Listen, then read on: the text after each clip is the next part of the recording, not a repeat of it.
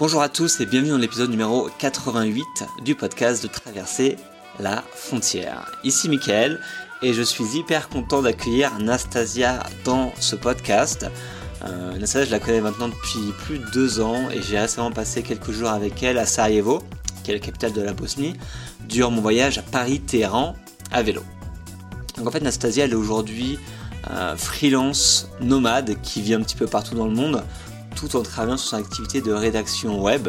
Mais il faut savoir que ça n'a pas été toujours le cas, car jusqu'à ses 25 ans, Anastasia a mené une vie plutôt conventionnelle et un petit peu parfaite aux yeux de la société. Donc elle avait un boulot en CDI, un copain, un appart, etc. Mais elle a changé tout ça en l'espace de quelques années. Et en fait, dans cette interview, on discute bah, de cette transition d'une vie plutôt posée à une vie nomade et hyperactive.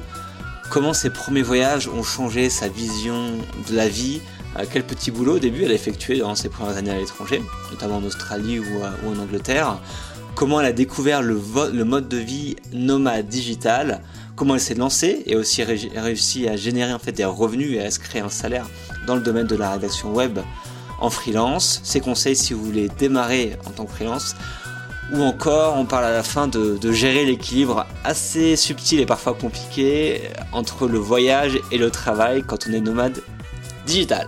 Donc voilà, euh, cette interview est top, Nastasia a une énergie de dingue, vous allez voir. Donc je vous souhaite une bonne écoute pour cette interview. C'est parti. Allô Nastasia Oui, coucou Ça va? Oui, et toi? Ça va, impec. Bon, t'es toujours à Sarajevo? Oui, toujours à Sarajevo. Départ demain. Ça y est, c'est le grand départ. Après deux mois à Sarajevo, euh, intense, de découverte. Euh. C'était bien sympa. D'accord. Bon, pour les auditeurs qui écoutent, en gros, j'ai été euh, avec Nastasia il y a quelques semaines. J'ai passé quelques jours avec toi et Lucie. Ouais. et du coup, vous étiez bien installés dans un petit appart à Sarajevo. Exactement, ouais, super bien installé. On a accueilli le grand combattant cycliste du siècle. Bon, je suis super content de t'avoir sur le podcast parce que parce que moi je te suis depuis quelques années maintenant. J'aime énormément ce que tu fais. je pense qu'il n'y a pas de ressemblance entre ce qu'on fait nous deux euh, en termes de blogging et je pense que les gens qui vont écouter vont, sûrement apprécier ton parcours parce que mhm. euh, là actuellement, est-ce que tu pourrais définir euh, ton activité Qu'est-ce que tu fais professionnellement? Alors, bah, professionnellement, alors si je dois me définir aujourd'hui, bah, je suis vraiment, on va dire, rédactrice freelance dans le sens où c'est vraiment ce qui me fait gagner ma vie. Euh, et comme je voyage en même temps, bah, on va dire qu'on peut lâcher le mot, je suis nomade digital. Donc nomade digital, en gros, tu bosses euh, un peu de n'importe où, quoi. Exactement, c'est ça, c'est que mon activité est 100% en ligne. Donc moi, dans mon cas, bah, c'est la rédaction, donc j'écris pour des, bah, clients. Et du coup, bah, ça me permet en fait de n'avoir besoin que de mon ordinateur. Donc ça me permet de pouvoir vivre ou voyager euh, à l'étranger, ailleurs, et d'être complètement euh, libre géographiquement du coup. Donc euh, c'est le gros avantage d'avoir ce statut. Ouais, c'est sûr. Et, et, ça, ça fait combien de temps à peu près que tu es freelance en rédaction? Alors, bah, freelance, vraiment, euh, maintenant que j'ai lancé mon activité, c'est depuis. Euh, en fait, j'ai commencé à vraiment me poser la question à peu près au milieu de l'année 2016, parce que bah, j'étais un peu un, tour, un, tournant par rapport au fait que je voyageais depuis longtemps et je faisais toujours ça avec des petits jobs, tu vois. Puis à un moment, je me disais, bon, j'aimerais quand même bien réussir à mélanger voyage et, et, un projet professionnel un peu plus épanouissement que les petits boulots, tu vois. Et au final, euh, j'ai commencé à vraiment me lancer en janvier 2017, où j'ai démarché à fond. Euh, et à partir de mars, bah, j'avais mes premiers contrats et c'était parti. Donc du coup, bah, là, ça fait un peu plus d'un an et demi, on va dire sérieusement, tu vois. D'accord, ok. Et du coup, ça te permet de, vivre euh, correctement?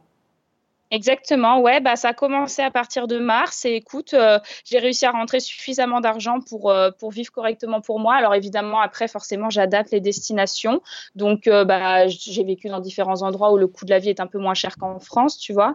mais du coup bah forcément dans ces endroits-là ça me permet de, très bien vivre, donc bah, du coup c'est un peu le beurre et l'argent du beurre quoi. c'est vrai qu'à Sarajevo du coup par exemple, si on prend cet exemple-là, le coût de la vie, je sais pas, tu peux donner des exemples de combien vous avez payé votre appartement, combien coûtait, je sais pas, un resto, euh, des choses comme ça? Bah écoute, en fait, donc on faisait le calcul rapide. Donc on s'est mis en coloc avec Lucie euh, du blog Voyager Vagabondage. Donc on avait un appart à 400 euros par mois, donc ça fait 200 euros par personne, tu vois. Donc un appart euh, très très bien pour deux, à deux pas du centre.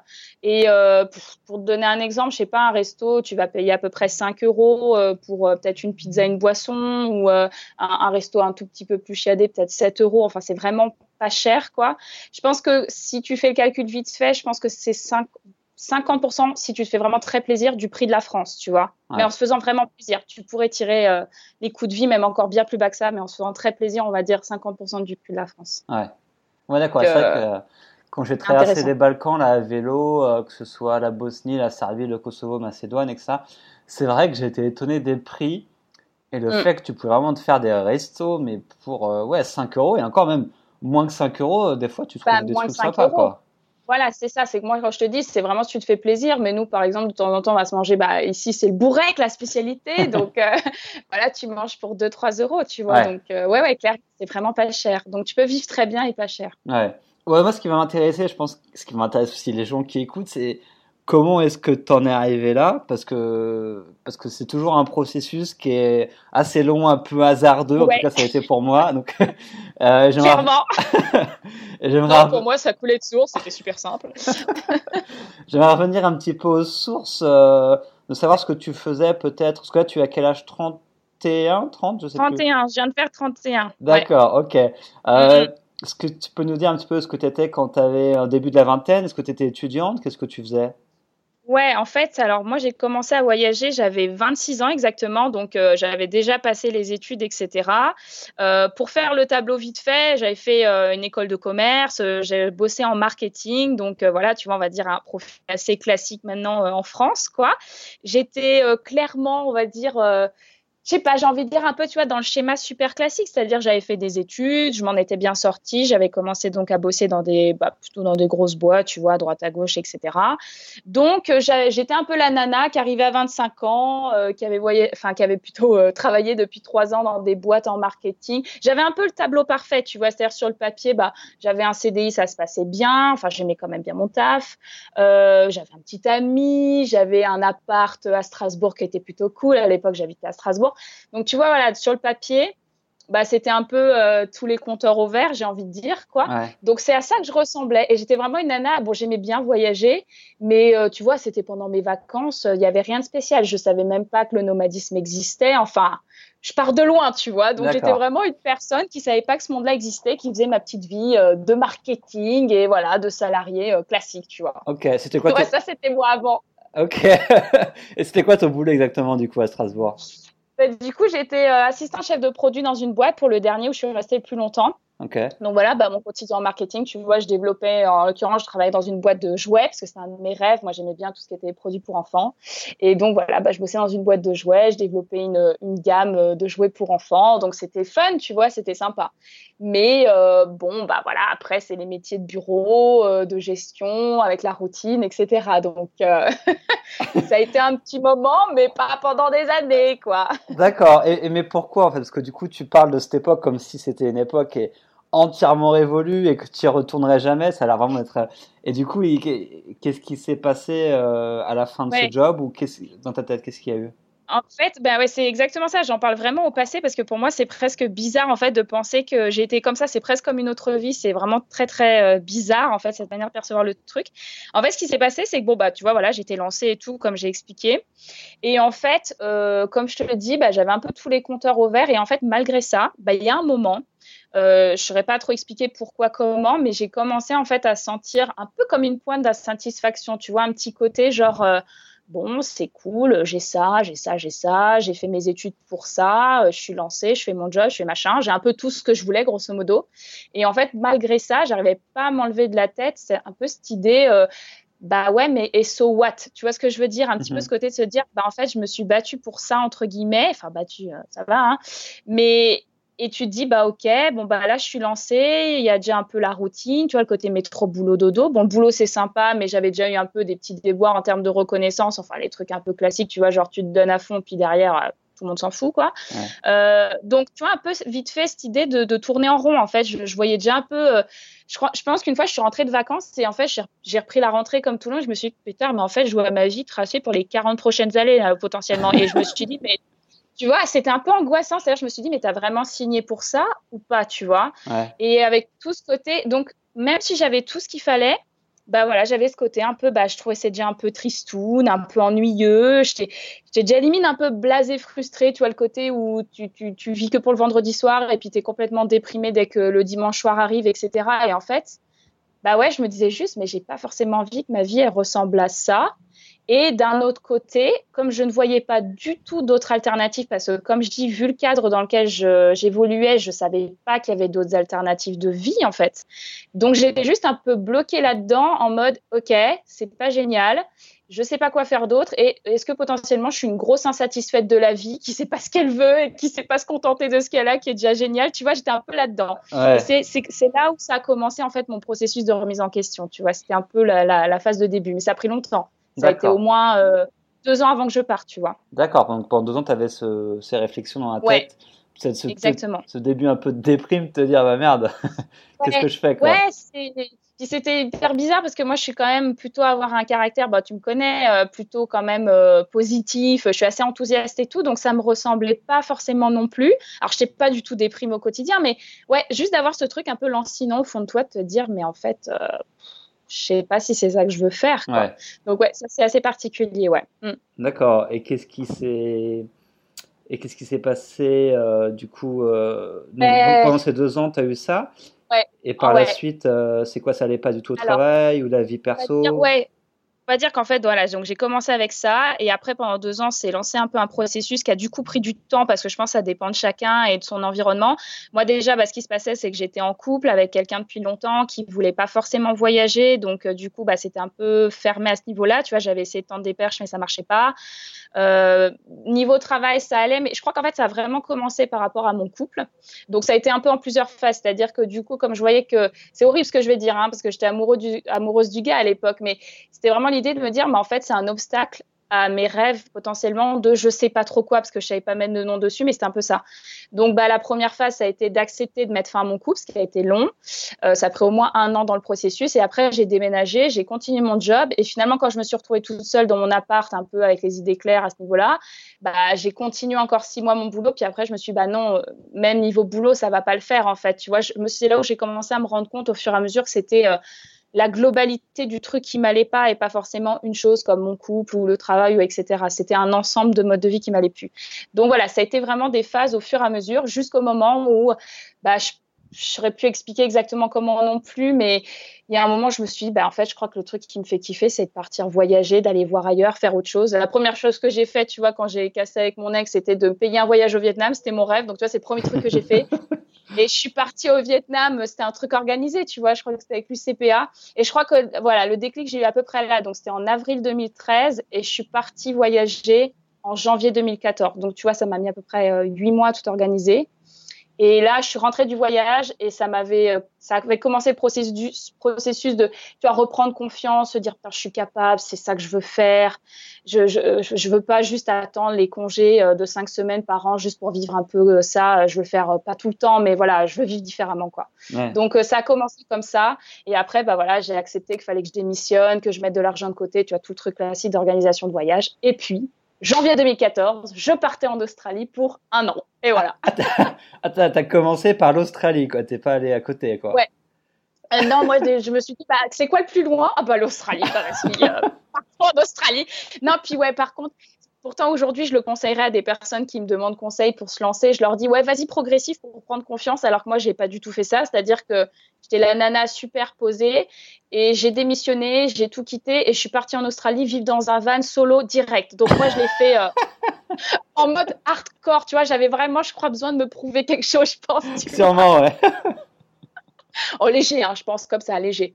Donc euh, ouais, ouais, tu vois, ouais, moi je l'ai fait comme ça. C'était un peu hardcore, mais je, je regrette pas. C'était génial. C'est une des plus belles années de ma vie. mais alors attends, t'es parti quoi T'as fait un PVT pour l'Australie? Ouais, Ouais, euh, exactement. Working Holiday Visa. Donc, euh, bon, sachant que l'Australie, c'est quand même un grand classique. Hein, donc, euh, je partais pas non plus dans le. Enfin, No Man's Land, oui, c'est loin, mais il y en a quand même pas mal qui le font. Et du coup, voilà, à la base, je voulais partir. En fait, je voulais même pas partir seule. Moi, je voulais absolument partir avec quelqu'un parce que j'étais morte de trouille à l'idée de voyager solo. Et, et du coup, j'avais trouvé tant bien que mal un gars sur des forums, etc. Et puis, bon, bah, il s'est trouvé que à peine au bout d'un mois après être parti, bah, je lui ai dit, en fait, je veux le faire toute seule. donc, j'ai viré le gars du van, le pauvre, tu vois. Et, euh, et, voilà, et puis j'ai fait bah, tout, mon, tout mon PVT euh, dans mon van et puis après dans ma voiture parce que le van accessoirement est tombé en panne. Mais voilà, solo et puis en rencontrant des gens sur la route, etc. Donc ça a été une grosse, grosse année de, bah, de déconstruction de ce que je connaissais et d'apprentissage de, moi-même en fait. Tu vois, c'était un peu euh, le truc classique des grands premiers voyages. Quoi. Ouais. Et tu es, parti avec beaucoup d'argent pour ce PVT Tu avais mis de l'argent de côté du coup? Oui, oui, oui, j'avais, j'avais prévu quand même. Euh, je pouvais pas tout couvrir parce que l'Australie c'est cher, mais en fait j'avais économisé 6, 000 euros en bah, à peu près, on va dire, je m'y suis pris 7, euh, 7, à 6 mois avant de partir, donc 1 000 mhm. euros par mois, tu vois. Donc autant dire c'était vraiment très intense. je n'ai pas eu beaucoup de vie pendant six mois avant de partir. Et, euh, et du coup, ouais, je suis partie avec 6 000 euros, ce qui me permettait, tu vois, d'arriver sur place et de voir le temps de venir. Je voulais acheter un van, donc forcément, il y avait un coût avancé. Et je voulais pas être prise à la gorge tout de suite en me disant, il faut absolument que je trouve un, job parce que je vais être à lag, etc. Donc, j'en ai finalement trouvé un vite en arrivant, mais au moins, j'avais la tranquillité d'esprit de me dire, j'avais le temps de voir. Et après, bah, j'ai travaillé euh, à plusieurs moments pendant le voyage pour pour compléter, euh, remplir les caisses de temps en temps, tu vois. tu as, as, fait quel type de job? Ben, moi, j'ai pas été très variée. J'ai fait serveuse la grande, grande majorité du temps. J'ai juste commencé au début à faire dans les fermes. J'avais fait les vendanges, mais ça payait super mal. Et en fait, comme j'avais déjà de l'expérience en service euh, dans des pays anglo-saxons, bah, comme je maîtrisais le truc et que c'était beaucoup mieux payé, moi, après, j'ai pas trop cherché. J'ai toujours fait ça. Et c'était un petit job que je trouvais facilement. J'ai toujours bien aimé faire ça. Le service, ça m'a jamais pesé. Donc, euh, bah, tout, j'ai tout le temps fait ça après. Tu vois, pendant au moins deux ans et demi après que je voyageais, bah, en fait, je faisais toujours du service pour me dépanner. quoi. D'accord. C'est la solution de financement. Ouais, et tu évoquais juste avant un, phénomène de déconstruction et d'apprentissage de toi-même. Euh, qu'est-ce que tu veux dire par là, en fait, durant ce période en Australie? Qu'est-ce que tu as déconstruit et qu'est-ce que tu as appris pour le coup? Bah, en fait, je pense que de toute façon, encore une fois, c'est en plusieurs phases, parce que là, c'est vraiment par rapport à la psychologie. Mais moi, je me suis vraiment rendu compte pendant mon voyage en Australie à quel point on était conditionné, en fait. Et alors, euh, moi, j'étais vraiment dans le moule. Euh, donc conditionné par rapport à la manière d'envisager la vie, de, de, de, comment on envisage comment tu vas gérer ta vie euh, dans, dans, nos sociétés, par quoi passe le succès, tu vois, le, le fait d'avoir une carrière, d'avoir une maison, euh, euh d'avoir une grosse voiture, je dis n'importe quoi, je pars un peu dans les clichés, mais c'est quand même un peu l'idée, tu vois, chez nous, la réussite sociale, ça passe par ça. Mm. Et en fait, quand je me suis retrouvée en Australie, le premier truc, la première grosse claque, c'était de me dire, putain, j'ai pas grand chose, je vis dans un van, euh, je passe mon temps à faire des petits jobs, euh, bah, voilà, euh, de base, tu vois, sans jugement de valeur évidemment. Et puis, bah, le reste du temps, je suis dans la nature, je marche, etc. Je rencontre des gens et en fait, j'ai jamais été aussi heureuse de ma vie, tu vois. Donc, à un moment, ça te fait vraiment poser beaucoup de questions et surtout prendre énormément de recul par rapport à tout ce que tu penses que tu as besoin dans la vie pour être heureux. Tu vois, je pense que déjà, ça passe par ça, en fait, de de revenir à des choses un peu plus simples, de se reconnecter à des choses plus simples et de se dire ah ouais potentiellement si déjà je, rajoute un peu de ça dans ma vie et que quitte à enlever un petit peu de confort, bah finalement ça va pas forcément plus mal. Donc tu vois, il y a déjà ce genre de choses. Après, bah, par rapport à toi aussi, par rapport à ce que tu es capable de faire, moi ça a été une énorme année de prise de confiance. Je pensais que j'étais pas capable de faire grand chose. Bon, tu vois, je suis pas quelqu'un qui a méga confiance dans la vie. Après, je suis pas le pire de euh, des, des, des, des, personnalités là-dessus, mais bon, j'avais pas non plus méga confiance. Et tu vois, de me rendre compte que j'étais capable de voyager seule, bah, de gérer un voyage toute seule comme ça, de conduire euh, euh, sur des kilomètres solo, de me gérer etc., bah, c'est c'est aussi une énorme prise de conscience de, de quoi tu es capable en fait et que tu peux vraiment tellement plus te dépasser que ce que tu penses. Donc quand tu commences déjà à appréhender tout ça, tu, tu, tu repars de genre d'expérience et tu te dis mais en fait le champ des possibles, si j'ai envie de l'ouvrir, euh, ça tient qu'à moi quoi. Donc forcément tu appréhendes la vie très différemment après, tu vois. Donc ça c'était l'énorme grosse phase d'apprentissage et de désapprentissage de l'Australie, je pense. Ok, mais du coup, tu, au bout de ces un an, tu, tu es resté en Australie ou tu es revenu en France? Qu'est-ce que tu as fait? Alors en fait, non, je suis rentrée parce que moi, j'avais vraiment planifié de faire qu'un an de break. Alors, je suis pas rentrée tout de suite. J'ai quand même fait deux mois en Asie du Sud-Est après. Bon, c'est le gros classique, genre tu prolonges un tout petit peu parce que tu n'as pas du tout envie de rentrer. C'était là. Et, je vais être honnête, moi, j'appréhendais vraiment la phase de retour suite à ce voyage. J'étais angoissée. J'étais là, je ne vais jamais réussir à revenir. C'est foutu, quoi. Tu vois, après, tu es, hors du moule, donc tu sais pas comment gérer le truc. Donc, j'ai un peu repoussé, euh, repoussé l'échéance en Asie du Sud-Est. Et euh, en fait, ça a été d'ailleurs une bonne chose parce qu'en fait, mes parents sont venus avec moi pendant ce voyage et ils sont venus deux mois. Et je suis rentrée avec eux en France. Et forcément, quand je rentrais, vu que j'avais plus de chez moi, j'étais chez mes parents. Et du coup, ça a été un très bon point parce que du coup, je suis pas trop tombée dans la problématique de ceux qui rentrent chez leurs parents, qui leur foutent la pression, genre quand est-ce que tu retrouves un travail, quand est-ce que tu retournes dans la vie normale? Moi, mes parents, ils ont vécu deux mois avec moi en mode backpacker. Euh, les bus de nuit, les trains de nuit, je leur ai fait la totale ça les a déphasés total. Du coup, quand ils sont rentrés, ils étaient tellement déphasés aussi qu'ils m'ont dit pas de pression, on comprend. Pas mal. Donc c'est un conseil que je donne à ceux qui rentrent. Mais sinon, ouais, du coup, plus sérieusement, ouais, je suis rentrée en France et au début, bah, je me suis, dit, bah, c'est bon, euh, on, repart au sérieux. Je commence à refaire mon CV, euh, etc. Et le truc, c'est que bah, littéralement, quand je refaisais mon CV, mais euh, mais j'étais enfin je pleurais pas mais j'avais vraiment moi je dis toujours le cœur qui saigne tu vois. Je trouve c'est une bonne image. C'est-à-dire que vraiment j'avais pas du tout envie de repartir dans mon boulot d'avant. Mhm. donc c'était une grosse phase bah ça a duré six mois. J'avais la chance de pouvoir rester chez mes parents. Je sais que tout le monde n'a pas cette chance mais moi ils ont été cool où je me suis vraiment posé des questions et en fait bah au bout de six mois j'ai dit bah en fait non je veux pas revenir dans mon, le moule d'avant j'avais pas vraiment de plan donc j'ai juste décidé de partir à Londres donc ça a été la deuxième phase où je suis restée sept mois à Londres j'ai décidé de faire serveuse de prendre un petit appart et je me suis dit, euh, advienne que pourra. J'ai commencé un blog pour partager ce que j'avais sur le cœur et voilà, tu vois, c'était la deuxième phase, mais c'était pas du tout construit, quoi. C'était juste genre, j'y retourne pas, on verra ce qui se passe en attendant, je fais ça. Tu vois. T'as besoin d'une nouvelle aventure à l'étranger, encore un truc un petit peu l'inconnu. Euh, oui, voilà. Ben, juste en fait de me donner le temps, trouver une situation un peu peut-être transitoire. Après, j'en sais rien, c'était transitoire. En l'occurrence, ça allait pas vraiment, mais euh, comme à l'époque, je savais pas vers quoi j'allais me diriger, que j'avais pas de réponse, je me disais plutôt que de repartir dans un truc qui me fait vraiment pas envie, je préfère accepter de, bah oui, refaire encore un petit job, etc. malgré la pression sociale, de me dire ah oui, mais tu vas gâcher ton CV, tu vas gâcher tes études, et puis euh, euh, tu construis rien, et puis le temps passe. Tu vois, c'est ça que tu te prends en retour en fait, c'est que tout le monde t'attend au tournant un peu sans le vouloir même, mais bah, pour te recoller la couche de pression de, laquelle tu t'es détaché pendant ton voyage. Et en fait, il y a un moment, c'est un vrai choix de se dire, bah, je replonge dedans et j'assume et ça va aller bien. Ou bah, tu dis, bah, non, en fait, c'est plus du tout pour moi, sauf que potentiellement, tu n'as pas la réponse tout de suite de qu'est-ce qui t'attend pour après, parce que c'est un long processus aussi, encore une fois, de trouver d'autres voies, d'autres manières de vivre. Donc moi, ça a vraiment pris du temps et pendant deux ans après, j'ai encore fait voilà du service à droite à gauche, des petits voyages. C'était vraiment encore du un peu du backpacking euh, à, plein temps, tu vois. ouais, ouais. Donc tu es à Londres, tu étais serveuse. Ouais. Euh, après ça, du coup, Londres, tu as, bien aimé ou c'était. Euh... Ouais, Londres, en fait, j'y suis retournée. En fait, j'y étais allée pour mes 18 ans et euh, juste l'été, comme ça, entre deux années universitaires. Et en fait, Londres et moi, c'est une grande histoire d'amour. C'est peut-être un des seuls endroits au monde, pour l'instant, je me sens chez moi. Euh, c'est bête que ce soit la capitale la plus chère d'Europe. Ça, c'est un petit peu cool, mais comme ça, j'aurais tellement préféré que ce soit Sarajevo. et bon, voilà. Donc, tout ça pour dire que du coup, bah, ça, ça s'est imposé à moi. Je me suis dit, bah, vas-y, je vais à Londres, même si c'est un choix complètement teubé quand tu n'as pas d'argent, mais j'y suis quand même allée. Et final, ça m'a pas empêché de mettre de l'argent de côté pour continuer à voyager derrière. Donc, tu vois, voilà, pendant à peu près encore euh, un an et demi après ça, j'ai fait donc Londres. Je suis partie pendant un road trip euh, en Europe. Bon, j'ai dû rentrer plutôt parce que je me suis cassé le genou, peu importe. Euh, après, je suis partie aux États-Unis faire un énorme voyage aussi. Je suis partie au Mexique. Que des trucs un peu comme ça, à Donf, des trucs suite à des rencontres. Enfin, vraiment, genre zéro organisation advienne que pourra.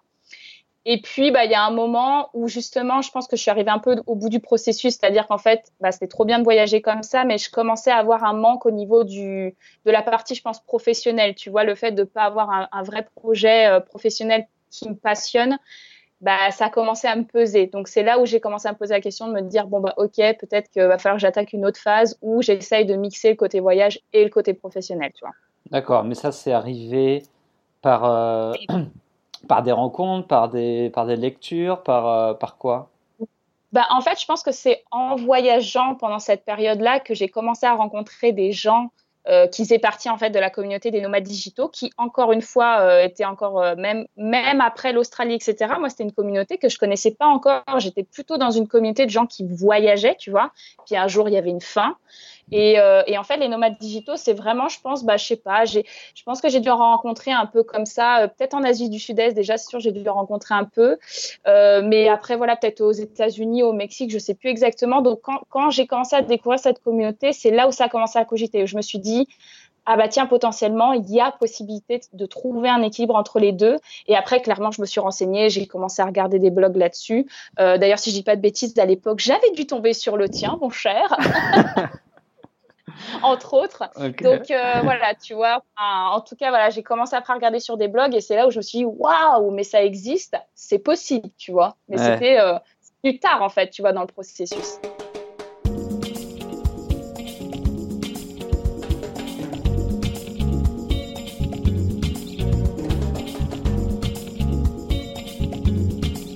Tu as commencé comment? Parce que tu, tu as réfléchi, tu t'es dit que c'était bien et que tu aimerais te lancer là-dedans.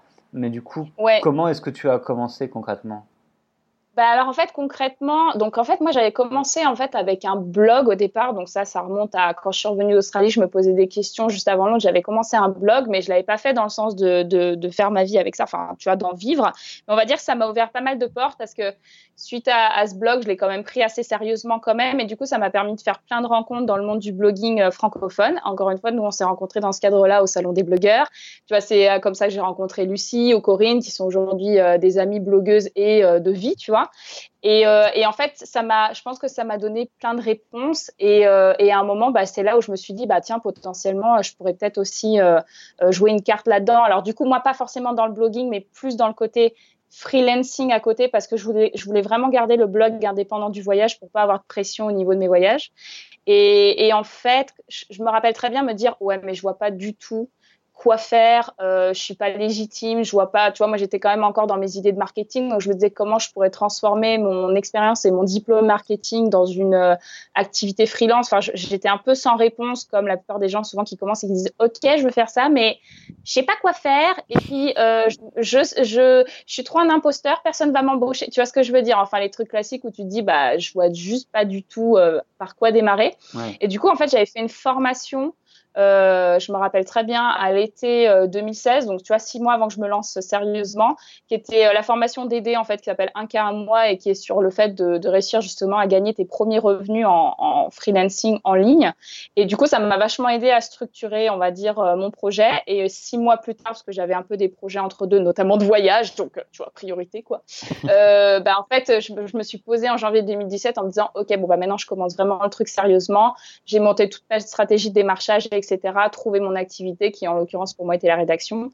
Et, euh, du coup après voilà j'ai commencé à démarcher à Donf et, euh, et voilà deux mois après j'avais mes premiers contrats et c'est ce qui m'a vraiment permis de switcher euh, progressivement d'une vie un peu voyage olé olé, le blog, mais je sais pas trop je vais, etc., à un truc un petit peu plus, un petit peu plus structuré, on va dire, avec vraiment mon activité qui me fasse gagner ma vie, puis toujours le voyage et le blogging à côté, mais pour le côté, pour côté plaisir, tu vois. D'accord. Et quand tu parles de rédaction, c'est quel type de rédaction, quel type de travail tu fais pour, euh, tes clients? Alors, bah en fait, moi, principalement, je vais donc euh, j'ai décidé en fait de me spécialiser dans tout ce qui est écriture pour les pour les professionnels du tourisme, tu vois. Donc, j'écris pas sur tout et entre guillemets pas n'importe quoi, mais j'ai trouvé une niche en tout cas. Donc là, c'est vraiment pour moi pour le voyage forcément.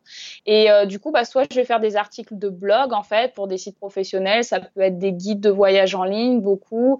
Euh, des fois, euh, je remanie en fait leurs tu de programme pour les agences par exemple parce qu'il faut donner envie aux gens, etc.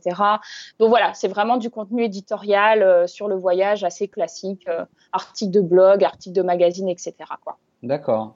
Et comment tu as trouvé Parce que je pense que c'est une des questions qui revient souvent. C'est ok, tu vas te lancer, tu as choisi plus ou moins ce que tu veux faire, mais comment tu arrives à trouver des clients qui te payent pour, euh, pour faire ce genre de travail, quoi? Ouais, bah c'est ça, c'est exactement ça. C'est que surtout quand on démarre et qu'on n'a pas d'expérience dans le truc, à chaque fois tu te dis mais il y a personne qui va vouloir m'embaucher, puis euh, qui, qui je démarche en fait. Donc c'est là où en fait moi c'est vrai que la formation m'avait vraiment aidé et, et, après que j'ai mis en place, euh, en fait il faut, faut, vraiment avoir une stratégie en tête, c'est-à-dire que l'erreur un peu de base c'est de de se dire une fois que tu as ton activité, de partir un peu dans tous les sens et de dire je vais essayer de toucher le maximum de personnes.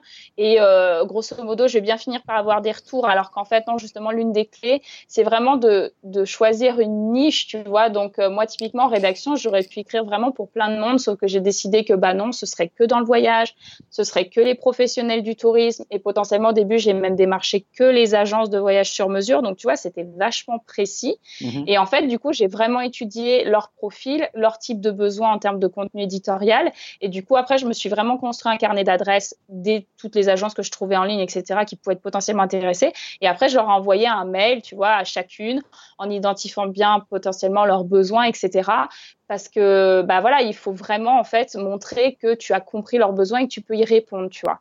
Donc euh, c'est souvent ça en fait un peu l'erreur classique euh, de la personne qui débute et qui se dit bah du coup euh, je vais jamais trouver, je vais jamais être embauchée. Alors qu'en fait moi personnellement j'avais pas vraiment d'expérience en rédaction si ce n'était pour mon blog, donc tu vois j'avais jamais été payée pour pour écrire et en fait bah ça n'a pas forcément posé énormément de problèmes parce que mes clients étaient rassurés par le fait que j'avais compris leurs besoins, tu vois. Donc, il n'y a jamais personne qui m'a demandé un CV ou un portfolio, tu vois. Et ils me disaient juste, ah, bah, ok, bon, forcément, c'est vrai que le blog, ça devait aussi aider parce qu'ils voyaient comment j'écrivais. Mhm. Mais tu vois, j'aurais eu genre un ou deux exemples d'articles, je pense que ça aurait suffi. Puis après, une fois que tu avais identifié leurs besoins, du coup, c'était, ok, bah, potentiellement, euh, on vous fait un essai. Et puis, si on est content, on continue, tu vois.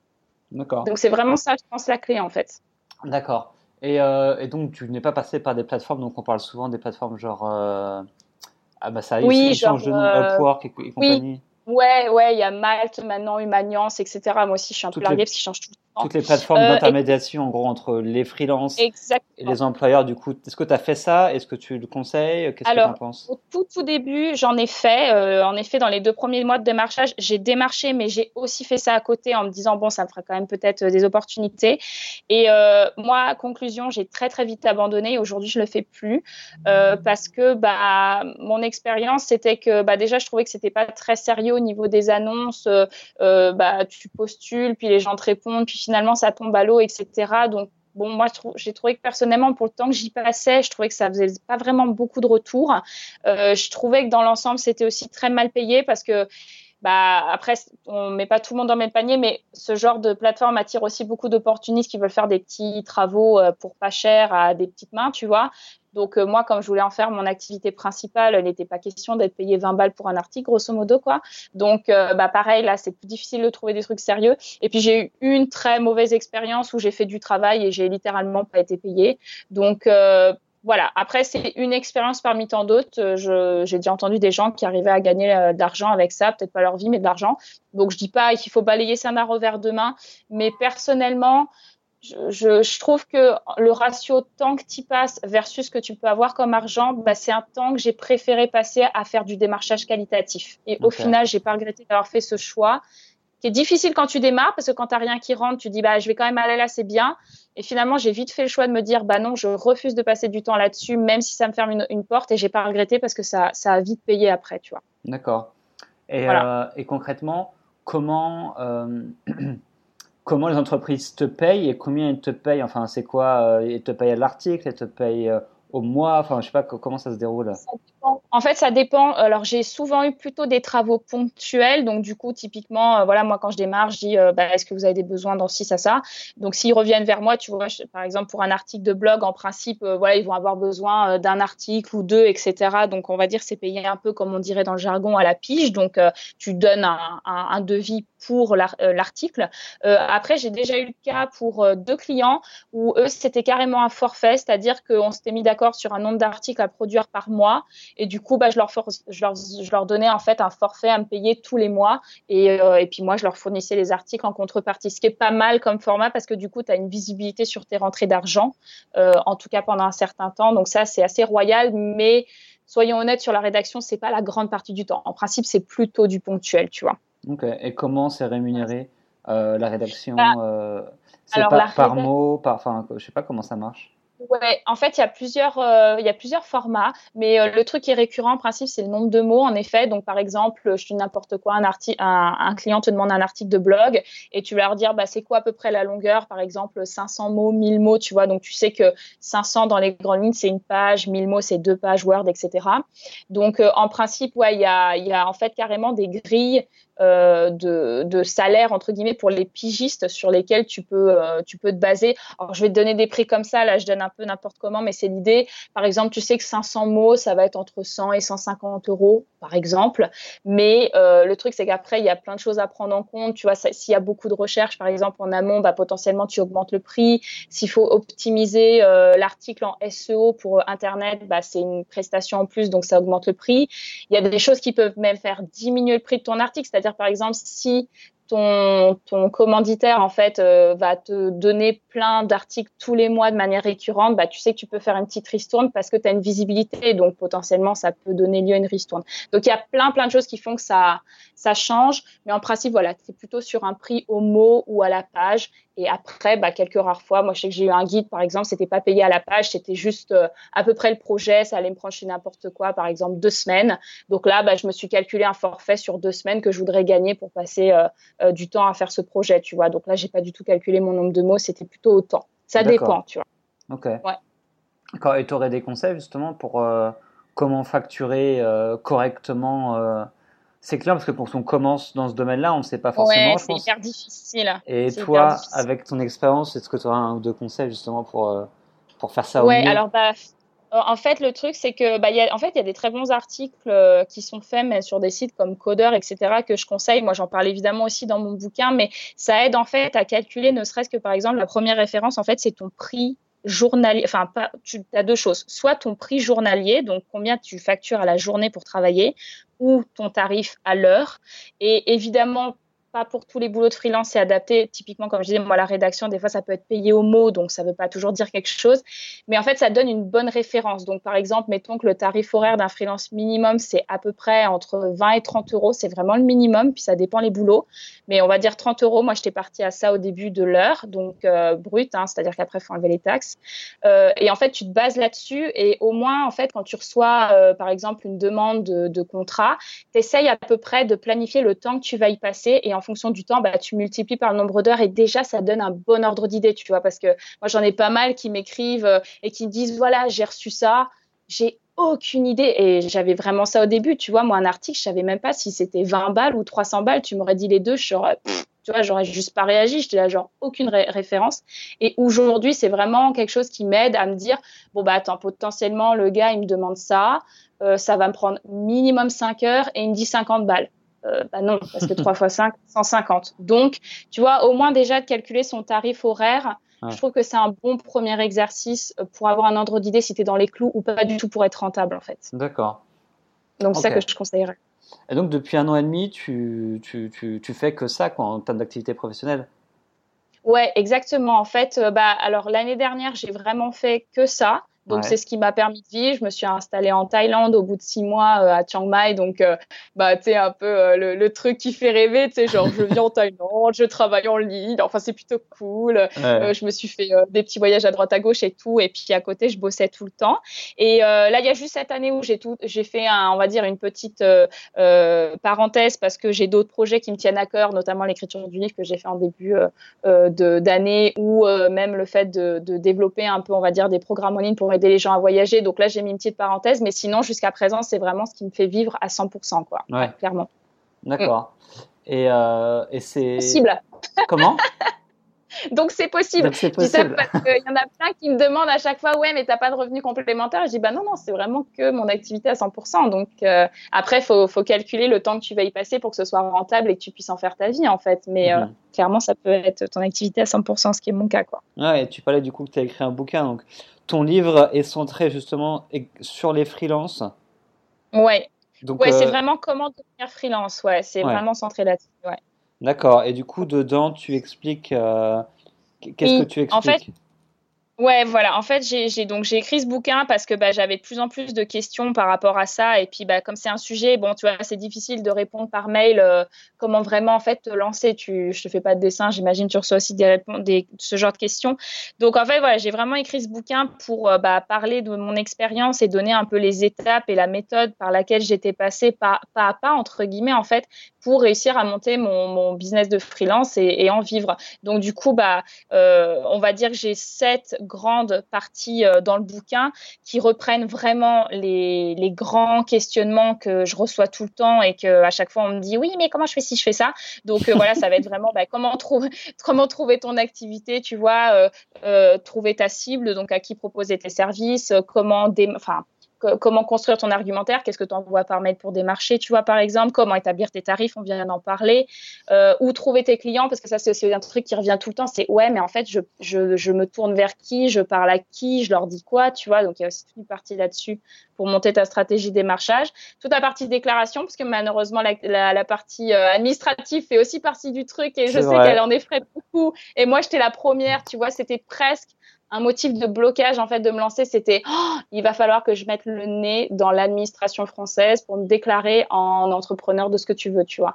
Et, et, en fait, bah, finalement, maintenant que j'y suis passée, je me dis bon, en fait, c'est faisable, surtout si tu fais des trucs comme la micro-entreprise, potentiellement, c'est pas si compliqué que ça.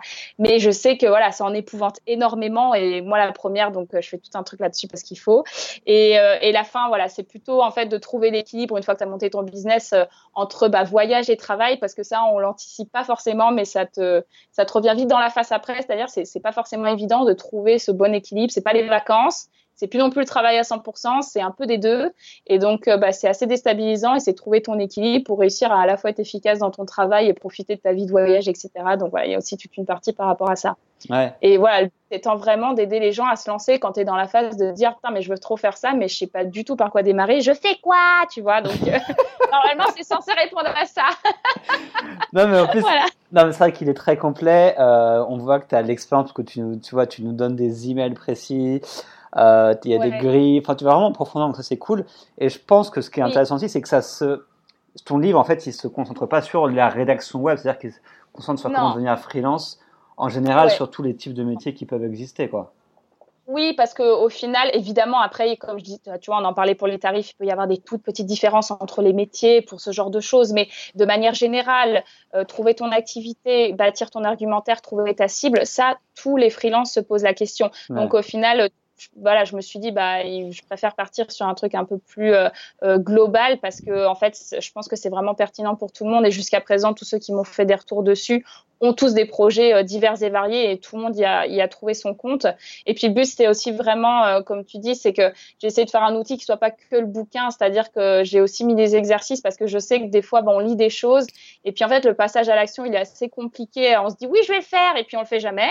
Donc, c'est un grand classique aussi. Donc, voilà, là, je voulais vraiment que ce soit un système d'étapes avec des exercices à faire pour que les gens se disent bon bah en fait euh, potentiellement quand j'arrive à la fin j'ai vraiment tous mes outils en place et bah il y a plus qu'à quoi. Il y a plus qu'à appuyer sur euh, envoyer euh, sur Gmail grosso modo. Donc normalement t'as pas d'excuse pour pas y aller quoi.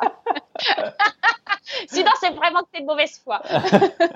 Non mais en tout cas on mettra le lien du livre je mettrai ça sur le blog pour les gens qui veulent aller voir ça et des gens surtout qui veulent se lancer en freelance parce que c'est vrai que on parle de plus en plus de digital nomade, de voyager, de travailler en même temps, etc. Et c'est pas si simple, mais c'est possible. Tu mm. l'as fait. Il y en a plein d'autres qui le font. Et c'est vrai que tu as, en tout cas une méthode euh, prouvée efficace pour euh, pour devenir freelance. Et oui. Est-ce que tu parlais, ce que je trouve que c'est intéressant aussi, c'est l'équilibre de ta vie en fait maintenant, parce que tu, voilà, c'est un truc qui fait rêver. On parle souvent, voilà, digital nomade, donc voyage, on travaille en même temps, c'est le paradis, mais en fait, euh, faut travailler en jusqu'à un certain point. en fait, il faut se rendre compte que ouais, tu es à l'étranger, certes, mais il faut que tu bosses et, et c'est un équilibre à avoir. Et toi, est-ce que tu pourrais nous parler un petit peu de ton expérience justement depuis que tu as commencé cette, euh, ce métier-là? Comment tu arrives à, équilibrer ces, ces deux composantes? Ouais, et ben en fait c'est hyper intéressant parce que comme tu dis, en fait je pense que tant qu'on l'a pas vécu, on se rend pas trop compte et c'est vrai comme tu dis ça fait un peu rêver. Alors évidemment c'est euh, génial, mais euh, il y a quand même une vraie réalité et il y a du boulot euh, quoi qu'il arrive, même plus parce que tu es à ton compte. Donc c'est même bien plus que quand tu es salarié, faut quand même être honnête. Et bah écoute en fait moi j'ai trouvé un équilibre mais qui est certes différent pour chacun et c'est intéressant d'en parler avec les autres parce que tout le monde y trouve bah, trouve midi à 14 h en fonction de son fonctionnement. Bah au début moi personnellement bah, un peu comme tout le monde, tu fais un peu tes tests et puis tu fais des erreurs. Et moi, je me suis rendu compte qu'en fait, au départ, bah, je faisais un peu tout en même temps. C'est-à-dire que bah, j'étais en voyage et puis je me suis dit, oui, bah, je vais bosser un peu le soir, le matin, euh, le midi, le bidule quand ça m'arrange. Et en fait, bah, pas du tout. Moi, j'arrivais pas du tout à tenir le rythme. Je trouvais ça hyper fatigant et en fait, ça me gâchait le plaisir du voyage, ce qui était quand même bête parce que c'était pour ça que je l'avais fait. Donc tu dis c'est un petit peu con d'arriver à ça euh, parce que j'étais toujours stressée avec le boulot, donc finalement j'arrivais plus à avoir ni l'un ni l'autre bien. Donc personnellement, moi l'équilibre que j'ai trouvé, c'est de vraiment bah, partitionner les deux et un peu les séparer, c'est-à-dire qu'en fait j'alterne vraiment des phases où je suis en mode boulot et quasiment je fais que ça et les phases où du coup je suis en mode voyage et je ne fais quasiment que ça. Je dis quasiment parce que tu vas toujours avoir genre tu réponds à un mail à un truc, mais potentiellement là tu vois en mai je suis partie au Maroc et euh, je suis partie avec mon ordinateur, mais genre je l'ai ouvert une fois juste parce que je devais rendre un article, mais pendant un mois je l'ai pas ouvert, tu vois. Et j'avais anticipé mon travail de manière à ce que cette, cette période soit libre. Et le reste du temps, par contre, bah, je, je bossais non-stop là où je suis posée, etc. Et, et j'avance sur mes projets. Et moi, c'est vraiment la manière que j'ai trouvé euh, de profiter des deux comme il faut, en fait. À la fois d'être efficace sans pour autant me crever au boulot et à la fois bah, de profiter de mes voyages sans potentiellement être stressée et que ça me, et que ça me gâche tout. Quoi. Ouais. Ça, c'est comme ça que je m'organise. Mais je sais qu'on voilà, on, me pose souvent, mais c'est quoi ta journée type? Mais en fait, euh, J'en ai pas vraiment parce que euh, moi, ça va pas être bah tiens, je travaille le matin, je visite l'après-midi, tu vois. C'est plutôt bah tiens, pendant quatre mois, je bosse et pendant un mois, je fais rien. Ouais. c'est vrai que on est tous organisés différemment, mais dans tous les cas, après, avec toutes les rondes que j'ai fait, dans tous les cas, il y a un moment ou un autre, il faut avoir des périodes de travail intensives. Euh, ça, c'est obligatoire. Si tu veux en tout cas faire développer ton activité ou la, faire grossir, il faut un moment que tu te poses quelques semaines, quelques mois, ça, enfin, mais, que tu es vraiment un endroit et que tu arrêtes de voyager, même si tu vis à l'étranger, donc tu peux faire des mini voyages. Ah ben, totalement. Moi, ce que j'aime ce mode de voyage, c'est que en gros, même si tu vis à l'étranger, rien qu'en prenant mon petit déj, tu peux, tu, voyages autre part parce que du coup, quand même des gens voyagent exactement. Mais c'est ça parce que bon, moi, tu vois, j'ai eu des périodes où carrément je me suis posée en France parce que là, je voulais vraiment ne pas du tout entre guillemets avoir de d'envie de faire autre chose pour être concentré sur un projet de fond. Mm. Mais tu vois, là, bah, quand j'étais en Thaïlande, bah, du coup, ça m'a quand même permis. J'ai pas vraiment profité de la Thaïlande. Là, pour le coup, je vais être honnête, hein, j'étais vraiment en phase de boulot. Mais par contre, bah, du coup, je me suis pris deux semaines en Birmanie, qui est à côté. Et euh, bah, forcément, tu vois, là, du coup, ça fait rêver. Tu vois, deux semaines en Birmanie, deux semaines à Taïwan. Je suis allée faire de la plongée à Koh Tao, etc. Donc, vu par rapport à là où j'étais posée, c'était pas loin, donc c'était facile. Et là, on peut parler que de voyage. Et puis, tu vois, bah, à Sarajevo avec Lucie, bah, forcément, on s'est concentré sur, en fait, plutôt la Bosnie. Et en fait, on travaillait la semaine et on faisait euh, des week-ends de deux jours, pas le week-end, mais dans la semaine, où on allait visiter la Bosnie. Donc, tu vois, c'était encore aussi un autre rythme là. Donc, euh, mhm. et comme tu dis, par contre, du coup, bah, tu prends ta voiture et tu es dans un autre pays, une autre culture. Donc, tu es, quand même en mode voyage. Donc, c'est ça qui est génial. Ouais, ouais c'est sûr. Et pour le coup, la Bosnie, vous êtes resté de moi, vous avez vu un peu tout le pays, quoi.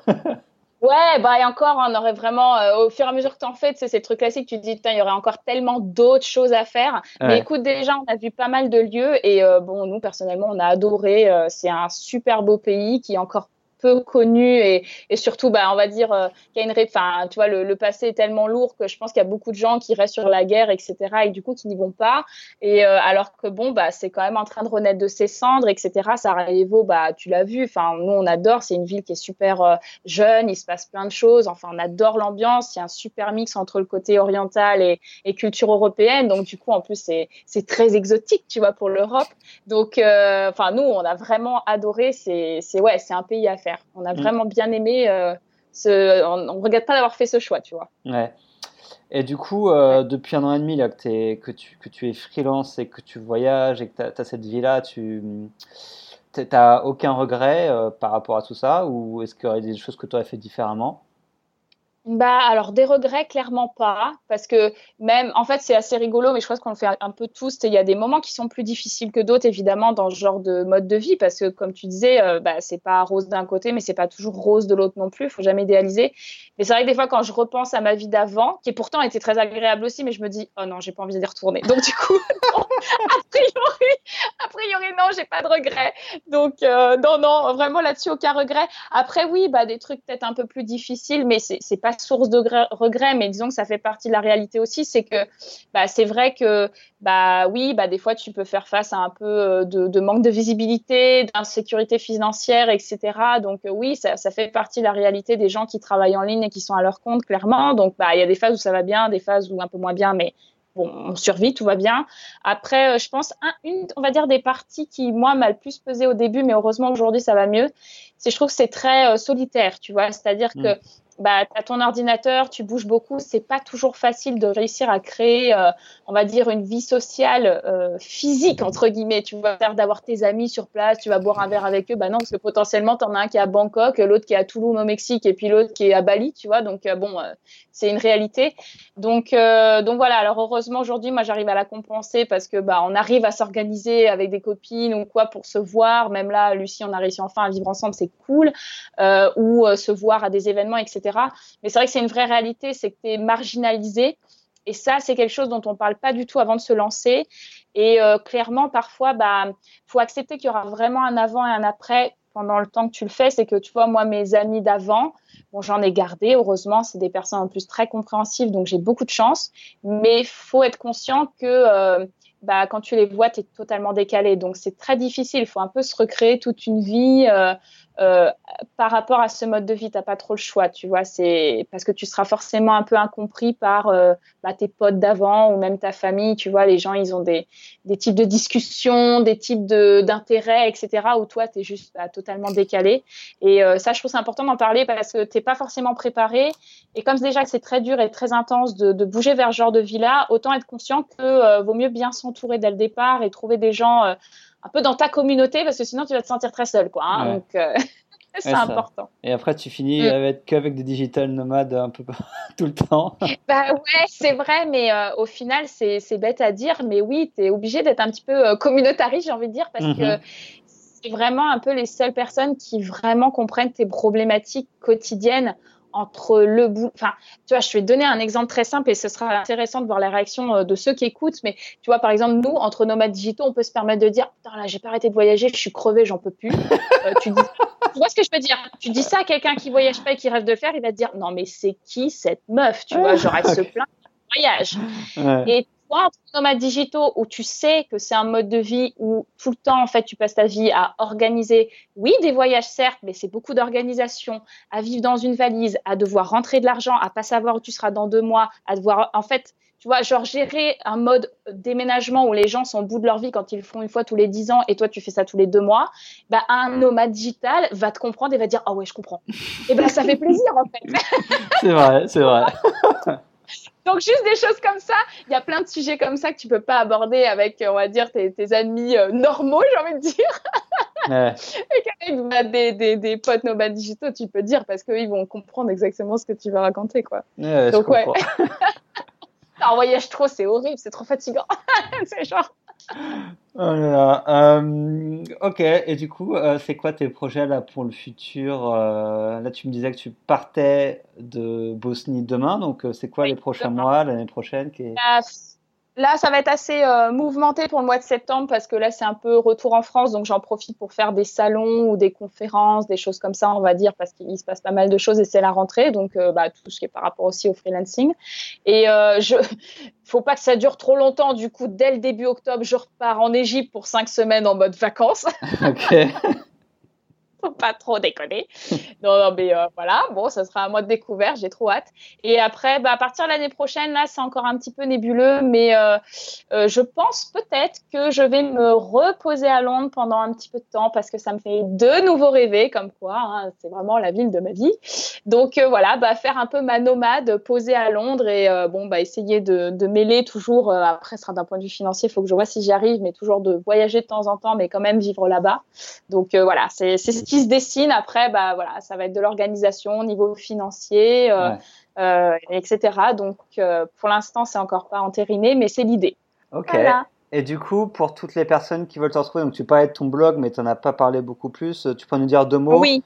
sur ton blog, comment il s'appelle et ce bah, qu'il y a dessus? Donc, alors le blog c'est Valise Stories, donc euh, valise V A L I Z. Moi j'aime bien les Z, donc il y a des Z partout. Donc valise avec un Z et stories avec un Z, hein, donc euh, l'écrivez pas normalement. Euh, oui, en fait voilà, j'avais commencé ce blog il y a trois ans et euh, là, bah, forcément comme tout le monde va dire, je partage mes, mes expériences de voyage, mais je pense que la grosse, enfin l'angle moi que j'ai voulu lui donner et c'est clairement ce pourquoi les gens me lisent, c'est que je parle vraiment plus de ce côté justement un peu psychologie du voyage quand on veut se lancer etc.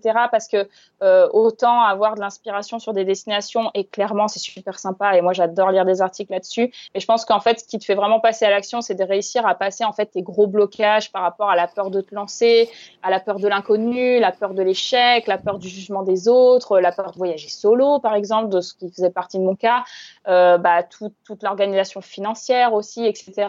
Donc voilà, moi je me concentre pas mal là-dessus et euh, voilà, je suis vraiment axée sur le fait d'essayer d'aider les gens à dépasser ces blocages pour euh, pour réussir à se lancer. Donc c'est notamment là qu'on peut me retrouver. Et après, en réseau social, le principal, c'est surtout Instagram, en fait. Moi, je suis très Instagram. allez, suivre, allez suivre ça sur Instagram. Tous les jours, c'est un petit peu le show, moi, quoi. Bien faire des stories à la con. c'est ça. Donc, euh, moi, je la suis. Mais voilà, c'est ça, tu confirmes que c'est un peu du grand n'importe quoi, ça crie un peu dans tous les sens, mais bon. mais c'est toujours rigolo, donc ça, ça détend un petit peu de te regarder. bon, ouais, c'est le but aussi, c'est de filer un peu le peps, tu vois, parce que, bon, voilà, des fois chez nous, on est toujours un petit peu morose, en mode, ah, je voudrais faire ça, mais c'est pas possible. Donc voilà, moi, j'essaie de donner un petit peu d'enthousiasme et de peps là-dedans, tu vois.